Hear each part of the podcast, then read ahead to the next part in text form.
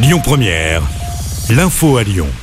Bonjour à tous. Dans l'actualité, un jeune homme de 15 ans renversé en trottinette ce matin. Les faits se sont déroulés vers 9h au rond-point de Limonest.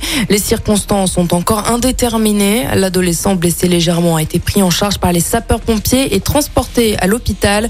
Une enquête pourrait être ouverte afin de comprendre l'accident. Les proches d'Iris et Warren, les deux jeunes tués en trottinette fin août, lancent un appel à témoins. Objectif, comprendre ce qui s'est passé ce 22 août dernier. Pourquoi l'ambulance a renversé les adolescents alors qu'ils roulaient sur la voie de bus. Cette nuit, deux corps ont été dessinés à la peinture blanche à l'endroit exact des faits. Un rassemblement pour la paix en Arménie ce soir à Lyon. Le rendez-vous est donné sur la place Antonin Poncé dans le deuxième arrondissement.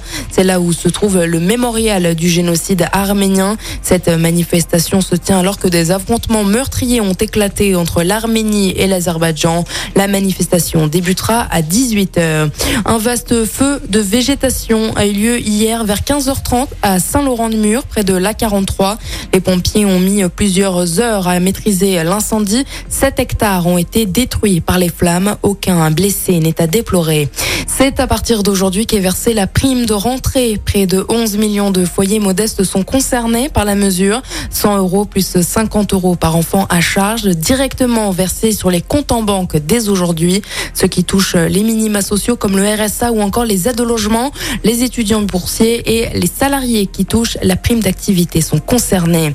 Attention, si vous aviez prévu de prendre l'avion depuis l'aéroport de Lyon-Saint-Exupéry demain, une grève des contrôleurs aériens va fortement perturber le trafic. La moitié des vols devraient être annulés sur toute la France. Par exemple, Air France annule 55% de ses vols courts et moyens courriers qui étaient prévus demain.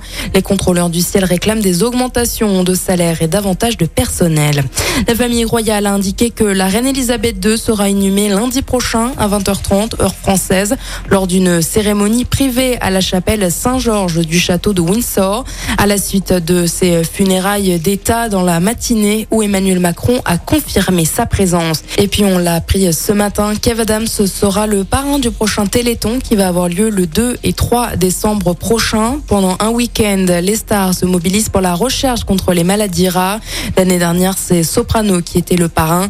73 millions d'euros avaient été récoltés lors de ce week-end.